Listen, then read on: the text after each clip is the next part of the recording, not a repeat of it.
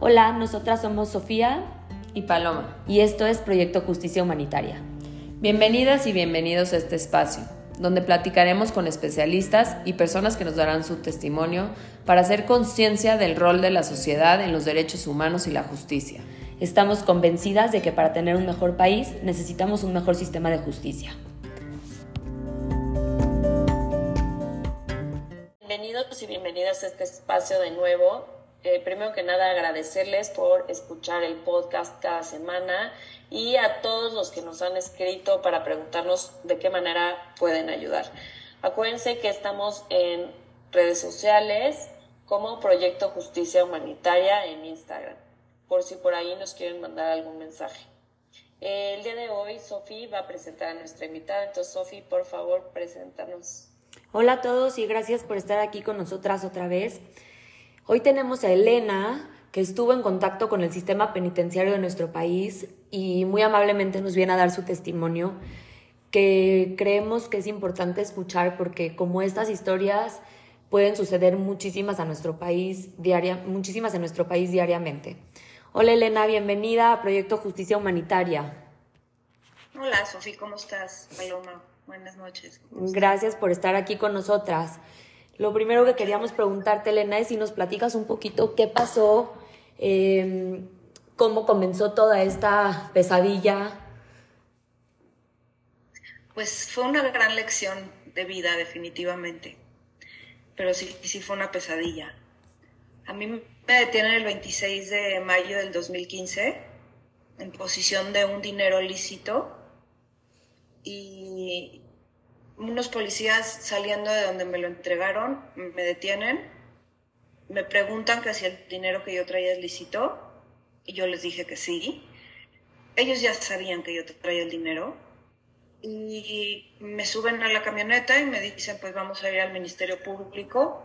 Eh, por un momento yo no sabía si me iban a secuestrar, eran rateros o si eran secuestradores, o sea, quedas en las manos de, de quién sabe quién y dices, en Dios de mi vida, ¿qué me van a hacer?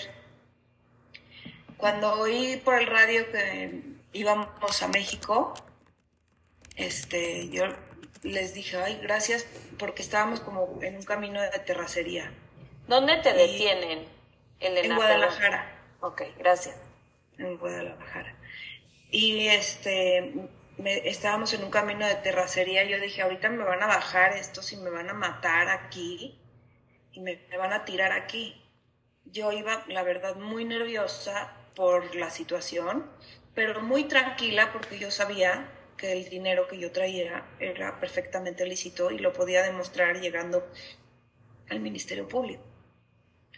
Sin embargo, ellos me detienen y ahí es donde me violan mis derechos porque ellos tenían que haberme presentado en, en la PGR eh, lo más cercano, pero a mí me llevan hasta México y me presentan hasta ocho o nueve horas después de que me detienen en una ciudad diferente y tampoco me pasan con el doctor, o sea, no me hacen una revisión médica, que esto dicta los derechos humanos, pero bueno, en ese tiempo yo no sabía nada solamente sabía que el dinero que traía era lícito y punto.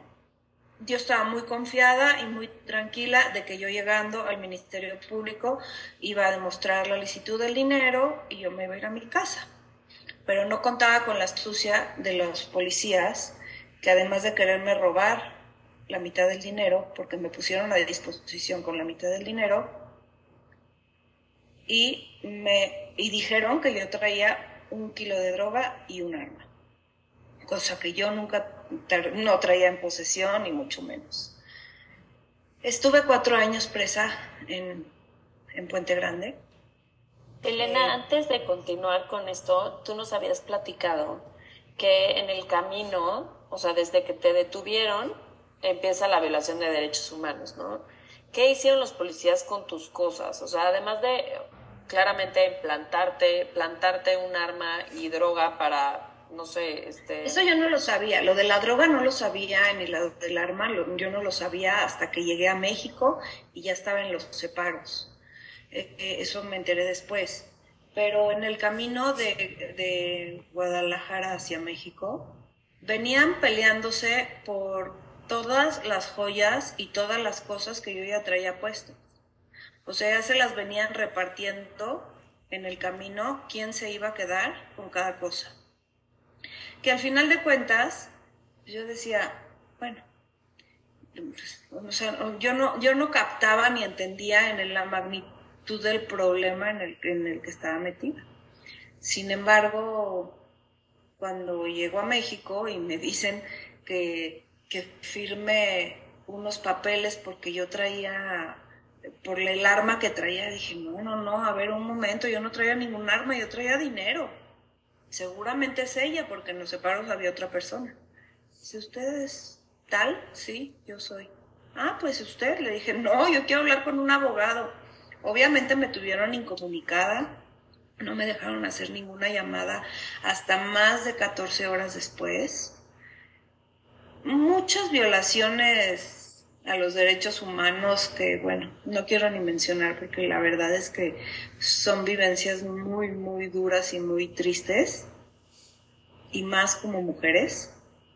Este, desafortunadamente vivimos en un mundo muy machista y los policías los policías no tienen escrúpulos. Helen, esto que comentas sobre...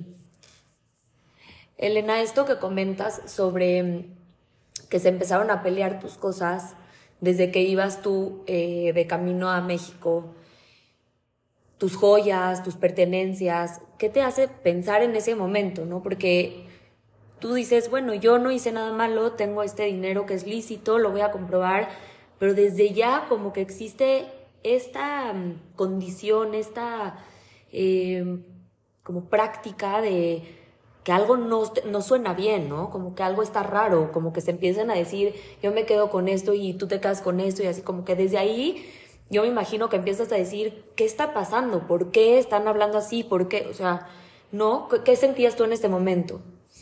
En ese momento, honestamente, no le, le ponía mucha atención porque pues, yo decía, o sea, yo ahorita llegando demuestro lo que pasó y que se van a andar quedando con mis cosas ni que ocho cuartos. Yo me voy a mi casa y que Dios los bendiga. No va a haber ningún problema porque yo sí confiaba en la justicia de mi país. Pero vaya sorpresa que me llevé. ¿En qué momento te dejan hablar con un abogado? Mm, Pasaron más de 24 horas hasta que yo pude hablar con un abogado. Y ahí ya te, te dijeron la acusación. Sí, hasta que me leyeron el parte informativo, me tuvieron, me presentaron, a mí me detienen como a las 3 de la tarde, me presenta, me llegamos al Ministerio Público como a las 1 de la mañana y yo veo a mi, a mi abogado hasta las 9 de la noche del otro día. Y este, todo este tiempo, ¿cuánto tiempo estuviste en el ministerio antes de que te transfieran a Puente Grande? No estuve ni siquiera 24 horas y luego, luego me, me, trasladaron al, al, penal de máxima seguridad de, de Tepic, como si fuera la peor de las narcotraficantes. Me trataron, o sea, todo fue como muy hecho, todo fue armado este caso sí, suena como a un montaje, ¿no? Como que sabían que tenías ese dinero. Eso fue un montaje, realmente. Em, ¿Hasta dónde puede llegar eh, la palabra de tres servidores públicos sin escrúpulos que quieran hacerle daño a alguien? Simple y sencillamente se necesita esa placa y eso y ese ese valor para hacerle a alguien y destruirle la vida, como lo hicieron conmigo. Y cuando te trasladan al penal, ¿qué piensas? O sea, en ese momento, ¿qué estás sintiendo de... Yo pensé que esto... ¿O qué te dice tu abogado, Elena? ¿Qué te dice tu abogado cuando logras hablar con él? no me dieron los que como 25 minutos para ver al abogado. El abogado me dijo, tranquila, todo se va a arreglar eh, no te pueden tocar hasta, hasta 72 horas y podemos pedir, la, o sea, que desdoblen la duplicidad del término. Y el abogado me decía que, que, tranquila, que, pero a la hora de que vieron la droga y el arma, porque pues yo, sabía lo que yo traía. Pero ya con la droga y el arma, pues ya era un delito más grave. Y entonces ya estaba más difícil desvirtuar la acusación de los policías, aunque la droga nunca tuvo mis huellas, aunque decían que estaba en mi bolsa, aunque hicieron todo tipo de cochinadas la policía, como para nunca poner a la vista el, supuesto paquete, que nunca vi. Además, nunca lo vi, es lo peor. El arma jamás la vi. O sea, de veras, hasta el día de hoy digo, no puedo creerlo. O sea, por un chisme, de o sea, por un, por un dicho, me aventé cuatro años en la cárcel. Tres años, nueve meses y seis días. Que fueron los más tristes de toda mi vida, pero los que más enseñanza me han dado también en toda mi vida. Elena, ¿tu familia. cómo se entera que, que, te detienen? ¿Cuándo se enteran? ¿Qué pasa? Mi familia, yo soy una persona muy familiar, muy cercana a mi familia y siempre pues soy una mujer de casa, soy madre de dos hijas. En ese tiempo tenían 12 y 14 años. Este, no, no somos gente de problemas, ni somos gente de trabajamos para vivir, somos gente de trabajo normal. Este, pero en el momento que mi hermano se da cuenta que yo no contesto, se pone a buscar mi teléfono en, buscar mi iPhone y ellos apagaron un teléfono, pero no se dieron cuenta que en mi bolsa venía otro teléfono prendido. El que, o sea, yo tenía un teléfono personal y uno de mi papá que me, que me había dado y lo traía prendido y entonces mi hermano estuvo siguiendo todo el recorrido de sabiendo dónde estaba, por eso ellos sabían en dónde estaba. O sea, ellos veían que me, traían de regreso en la carretera. Entonces ellos decían, ¿qué hace ahí? Pero a la hora que vieron que no sabían si me habían detenido o si me habían secuestrado. O sea, es un tiempo de terror, ¿eh? Pero, híjole, yo no sé si Dios o la vida o qué, a mí me puso en un estado de shock total que no puedo decirte qué fue lo que pasó pero haz de cuenta que yo me desconectaron un switch. Empecé a ver todo como si fuera una película, como si no lo estuviera viviendo yo. O sea, de verdad no me la creía. A veces todavía no me la creo. O sea, de verdad, vivir lo que viví, estar en el lugar en el que estuve. digo, conocí gente brillante, pero fue muy, muy duro. ¿Y cómo, cómo fue, Elena, esta vida en el penal? O sea, una vez que llegas ahí, que te das cuenta que no va a salir rápido, o sea, que todo no, y vienen metiéndote terror los policías porque vienen y te dicen, yo he visto a muchas personas entrar ahí, pero no he visto a ninguna salir. Mira, mira el penal en el que te vamos a meter, es subterráneo, era subterráneo algo, algo terrible. Llegas y te ponen unos perros, como para que te echan unos perros, no sé para qué. Yo pienso que para, o sea, las personas, digo, no todas las personas son iguales en ese lugar.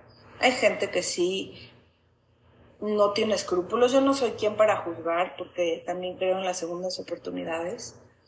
Pero hay gente que llega con los humos muy arriba yo pienso que les echan esos perros como para que le bajen a la soberbia o para que vean que ahí van a tener que bajarle porque si no, pues se los va a llevar la fregada. Para transmitir poder, para transmitir miedo. Miedo, miedo, para que tengas miedo. O sea, juegan con tu psicología, te hacen pomada emocionalmente hablando. De verdad es un juego de la, con la psicología de la persona.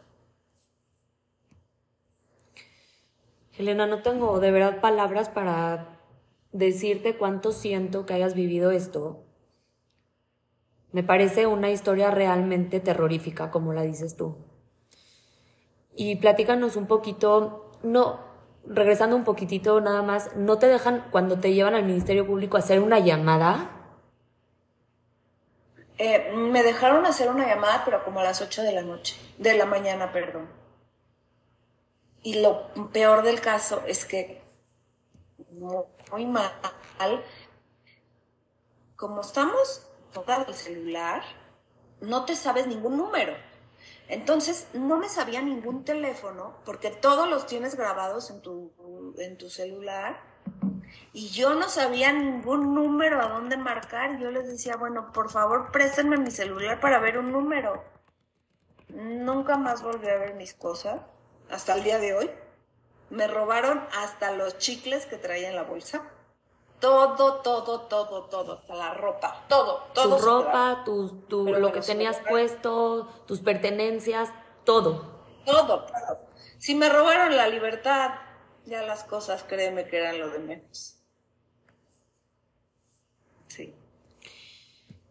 Elena, ¿qué sentiste esta primera, este primer día, esta primera noche en Puente Grande? ¿Qué pasa? ¿Llegas, te meten a...? No, me metieron primero a Tepic, un miedo terrible. Pero pues yo ya tenía dos noches sin dormir, ya estaba muy cansada. Y estaba muy asustada. Me meten, te meten a un lugar de ingreso, te dan un uniforme, te hace cortar, te, me cortaron, me acostaron en el piso, me cortaron el pelo, te quitan, o sea, te cortan las uñas, pero no las puedes tener pintadas y bueno, pues vienes, no tienes acetona y ahí no hay absolutamente nada. Te meten, te bañan con agua fría, te hacen hacer sentadillas llegando ahí, enfrente de, de todas las custodias y todas viéndote y, y luego las custodias que pues muchas son como, agarran como, como hombres y te ven de una manera lasciva, fea. Este, eh, y bueno, pues estás a su merced. No pensé que iba a estar mucho tiempo ahí, de verdad. No, estaba muy cansada, no pude dormir, hacía mucho calor, era mayo. Uy, tenía muchísima sed. No había ni agua para tomar. Cuando llegaban a darte la comida, venía una en un carrito que se llamaba la Cosmo, porque Cosmo era la que nos, la cosmopolitana era la, la empresa que hacía los alimentos, entonces nosotros le decíamos la Cosmo. Híjole, un vasito así de agua, no podía sacar las manos de la reja, estuve encerrada 24/7 durante 28 días sin salir ni siquiera a comer de la celda. Todo el tiempo encerrada en una celda. Algo espantoso. ¿No podías recibir visitas? Eh, no, en los primeros días no, porque te tienen en observación. Este. Ay, no, es un lugar horrible. Te tienen en observación como si fueras un ratón de laboratorio con unas luces prendidas todo el tiempo en tu cara. Las personas con las que, que están ahí, pues normalmente no era la gente con la que yo estaba acostumbrada a convivir. Mucha gente bajo, la mayoría gente joven,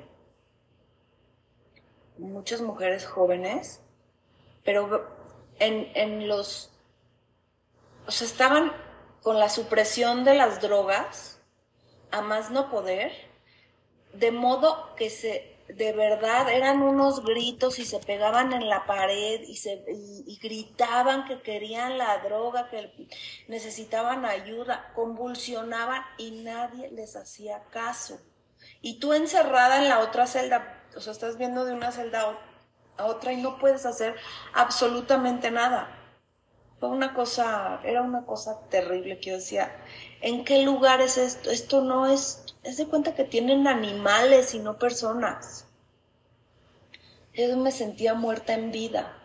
Nada más como que te dan el poquito de comida que te dan y el poquito de agua como para mantenerte viva y que no te mueras. Pero muerta ya estás, o sea, que no te mueras físicamente, pero internamente ya estás muerta, porque es un lugar recóndito que no se oye nada, no hay nadie, es un lugar enorme.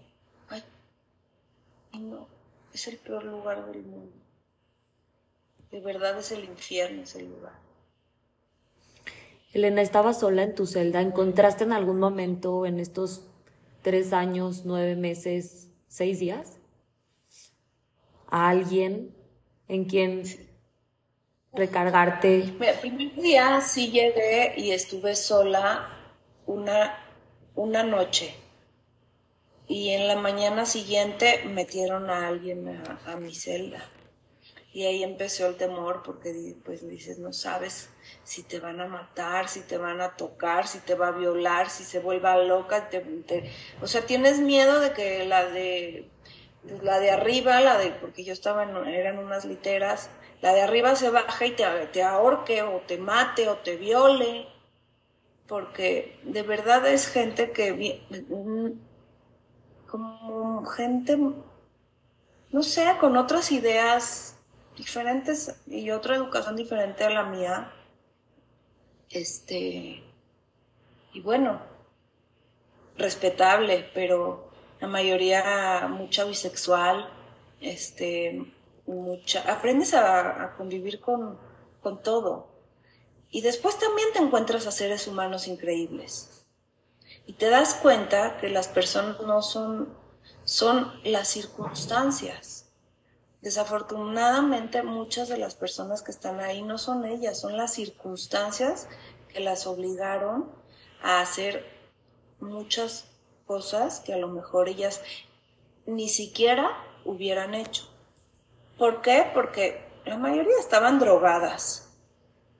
O sea, gente de la calle, eh, gente que ha vivido mucho abuso, sexual desde niños. O sea, ya cuando pasa el tiempo y te pones a ver desde una perspectiva diferente, entiendes eh, más o menos la psicología de, de ese lugar. Siempre decimos eso, que al final como sociedad, como gobierno, como Estado, le hemos fallado a gente que lejos de ser victimarios, son víctimas, ¿no? Eh, no, no podemos descartar que de alguna manera todos tenemos la responsabilidad de salir adelante, de hacer las cosas bien, de, de actuar correctamente, sobre todo cuando se trata de los derechos del otro. Pero al final podemos como seres humanos comprender que hay algo, como dices tú, algo atrás que hace que un ser humano llegue a donde llega. Pero yo te voy a decir la verdad y te voy a ser bien honesta, yo jamás en mi vida pensé estar en una situación de estas. La verdad es que mi familia, bendito sea Dios, toda la vida me pudo dar una buena vida, una vida acomodada. Eh, no te puedo decir que viví en la opulencia, pero jamás me faltó absolutamente nada. Tenía una vida perfecta, una vida de... increíble, mi vida era perfecta. Pero si yo no hubiera vivido eso, es bien difícil entender, porque no tenemos esa cultura. Y a lo mejor, después de todos estos, eh, o sea, después de todo este sufrimiento y tanto que he pensado y tanto que, que he tenido tanto tiempo para reflexionar, Dios me puso en ese lugar para abrir mis ojos y ver y ser más humilde y ser más humana y darme cuenta que las cosas no son lo que parecen y también ayudar a las personas porque mi hermano fue víctima de secuestro. Estuvo secuestrado un mes. Inclusive, cuando llegaban personas acusadas de secuestro, yo ahí adentro decía, a los de secuestro que los maten. Y cuando mi compañera se volteó y me vio así como diciendo, ¿por qué dices eso? Es que a mi hermano lo secuestraron y nos tuvieron secuestrados a toda la familia. Entonces yo no, o sea, como que me sentí, ¿cómo te puedo explicar? Primero que nada estaba ahí injustamente. porque yo no traía lo que ellos dicen traía.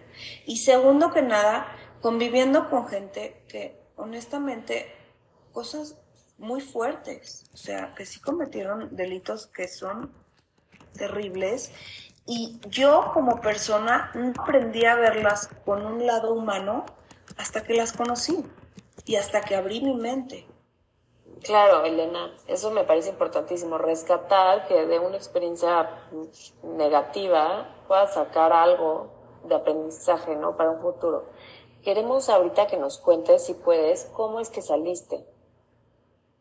Mira, eh, yo entro y a mí me da una depresión terrible a tal grado de que yo durante un año y medio no hice más que llorar. Yo me la pasé llorando un año y medio de día, de noche, de mañana, de tarde.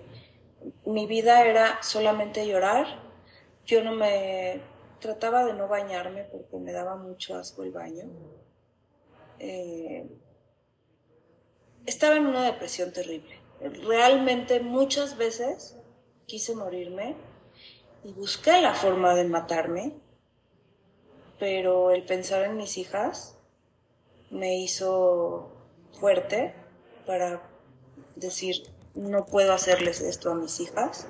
Mis hijas tienen siempre, ellas siempre creí, pues, me conocen, siempre han creído en mí no les puedo hacer esto. Además de estar en la cárcel, no puedo salir muerta de aquí.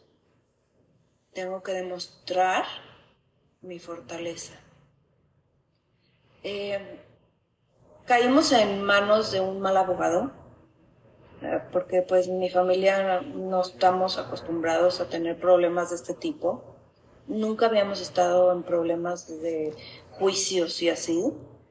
Eh, Contratamos un abogado sin escrúpulos también, que no metió pruebas buenas a mi favor y como nosotros no sabíamos de eso, pues no, no, no le exigíamos trabajo y no le exigíamos cosas porque no, de veras yo sí creía en la justicia del país, o sea, ¿cómo me van a decir que yo traía la droga y no tiene, ah, o un arma y no tiene mis huellas? Es lógico. Pero bueno, al final de todo me terminaron sentenciando y me sentenciaron por tres delitos.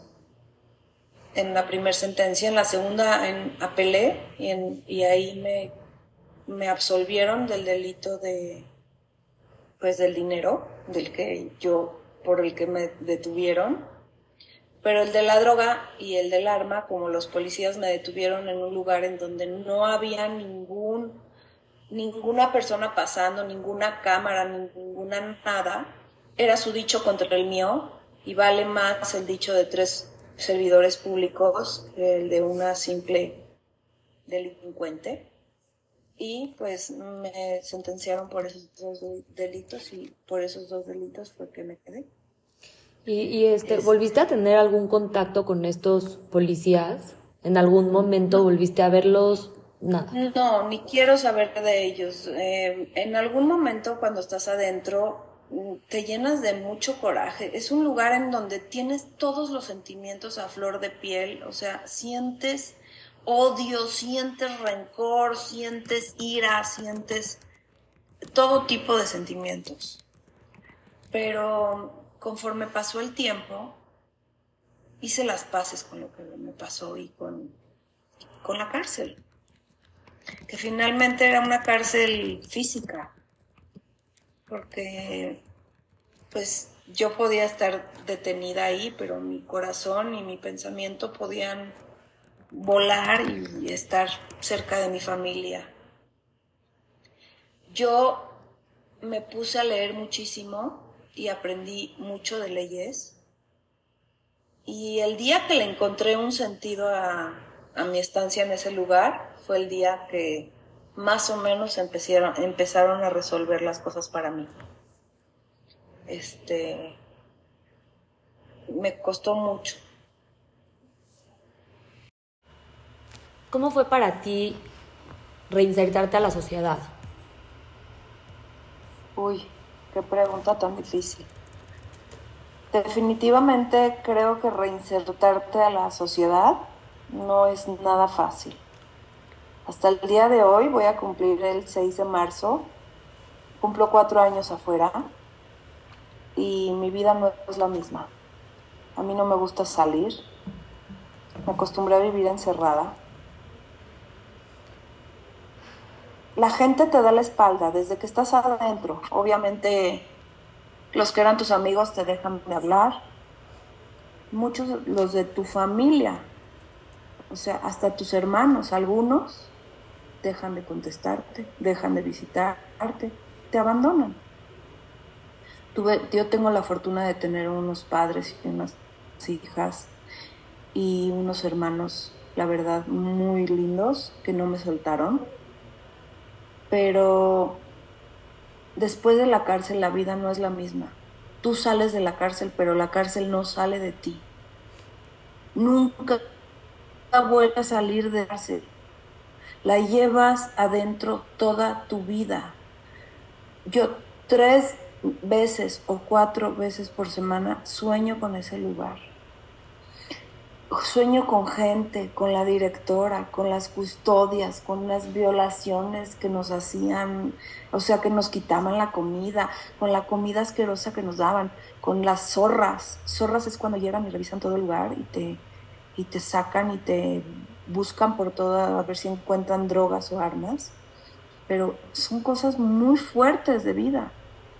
Y definitivamente tu vida nunca bueno, hasta hoy lo he trabajado, trato de hablarlo, voy a terapia y trato de hacer que no pasó porque eso ya está en el pasado, pero no puedo, no puedo porque es algo que me marcó, o sea, lo único que me hace bien es poder seguir ayudando a la gente que conocí, que conocí almas maravillosas, gente increíble, que hoy por hoy puedo decirte que son mis grandes y mejores amigas.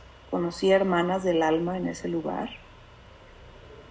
Conocí personas malas, también personas malintencionadas pero también conocí gente, mujeres maravillosas. Hoy por hoy son mis mejores amigas. Puedo decirte que mis amigas, de las amigas que tenía antes, me quedaron dos que no viven en el país y de toda la gente que tenías, porque vivías en puras reuniones y gente y amigas y amigos y todo, o no te contestan el teléfono, si te ven en la calle no te saludan, te voltean la cara.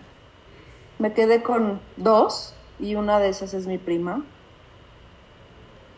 Y, y hoy por hoy solamente siento que me entiendo con las personas que vivieron lo mismo que yo viví. Justamente queríamos preguntarte, Elena, que si estabas en contacto con alguien de, de, de, tu historia, de esa parte de la cárcel, si sigues en contacto, si trabajas en algo eh, relacionado con la cárcel. Mira, yo salí con una mano adelante y una atrás de ese lugar. Se sale sin amigos, sin dinero y sin ilusiones. Lo único que me importaba era recuperar a mis hijas. Sin embargo, recuperar lo bueno, o sea, tomar lo bueno de mi, de mi experiencia y hacer algo para ayudar a las personas que estaban adentro, con las que yo conviví todos eso, esos días, que me vieron llorar, que me vieron, que me vieron volverme loca, que me sostuvieron, me, me dieron su mano cuando mi papá murió, porque mi papá murió y yo estaba en prisión, no pude estar. Entonces se vuelven gente de tu corazón. Y yo me prometí que no esta historia no iba a quedar en vano. Por lo menos si yo había estado ahí, que yo tenía que hacer algo por ellas.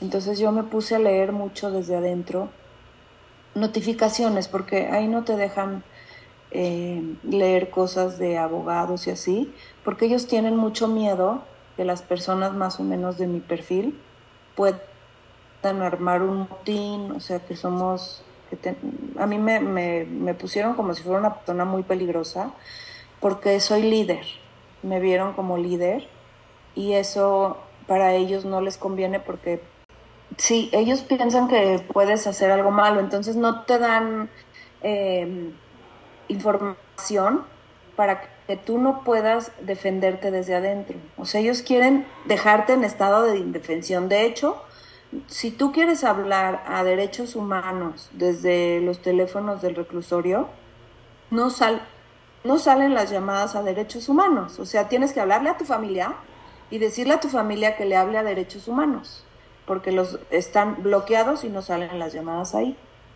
Entonces no te dan material, pero yo empecé a leer todas las notificaciones de mis compañeras, lo que metían sus abogados, lo que te metían los míos y así, y empecé a empaparme de leyes y eso, y más o menos aprendí.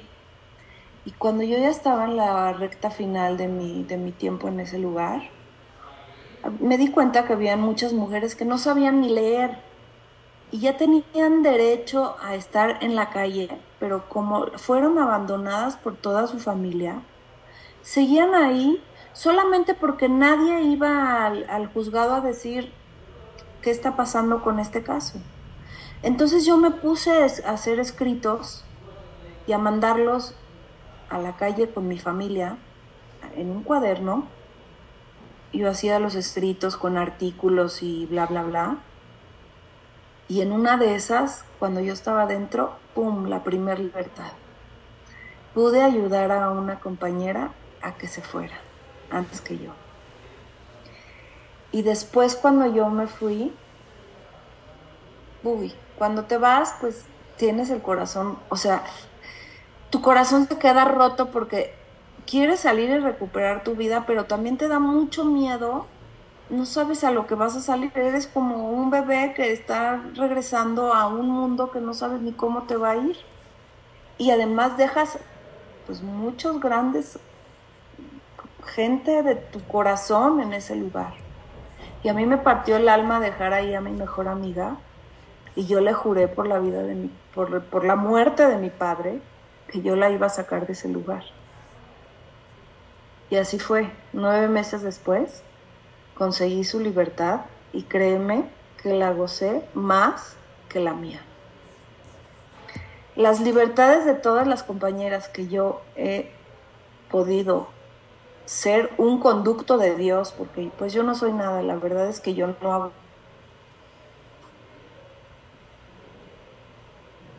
pienso que Dios me puso en esas circunstancias para ser un conducto de Él y poder ayudar a las personas, porque me acuerdo que el primer, los primeros dos meses, más o menos, una tía me llevó un libro que se llamaba El hombre en busca del sentido. Y al principio lo leí, pero en mi letargo y en mi depresión no lo entendí.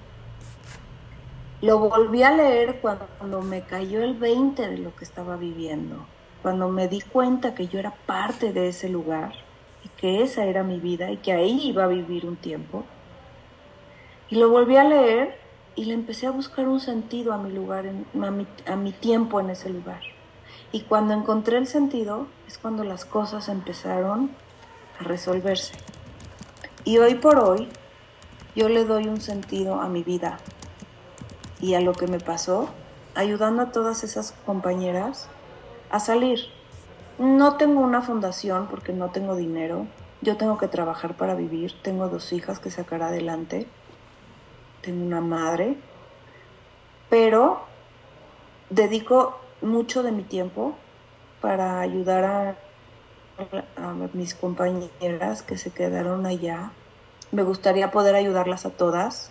Al principio cuando salí recibía 200 llamadas al día y es bien difícil ayudar a todas porque como yo ya estuve en esa situación, yo sé lo que ellas sienten, el miedo que las abandones y porque todo el mundo se va y te dice, yo voy a regresar y te voy a traer cosas y te voy a ver y te voy a... y, ya nunca más las vuelves a ver. Entonces, yo sentía mucha compromiso con ellas porque yo, lo, yo honro mi palabra y yo les prometí que no las iba a dejar bueno, me puse como meta una por ayudar a una por una. Y así ya han salido nueve y voy por la décima. La última que salió fue hace dos semanas y me costó más de dos años poder sacarla de ahí. Después de 13 años de cárcel, salió y yo he disfrutado de su libertad como no tienen una idea. Como te dije cuando hablamos la primera vez, lo que haces con lo que te pasó, ¿no?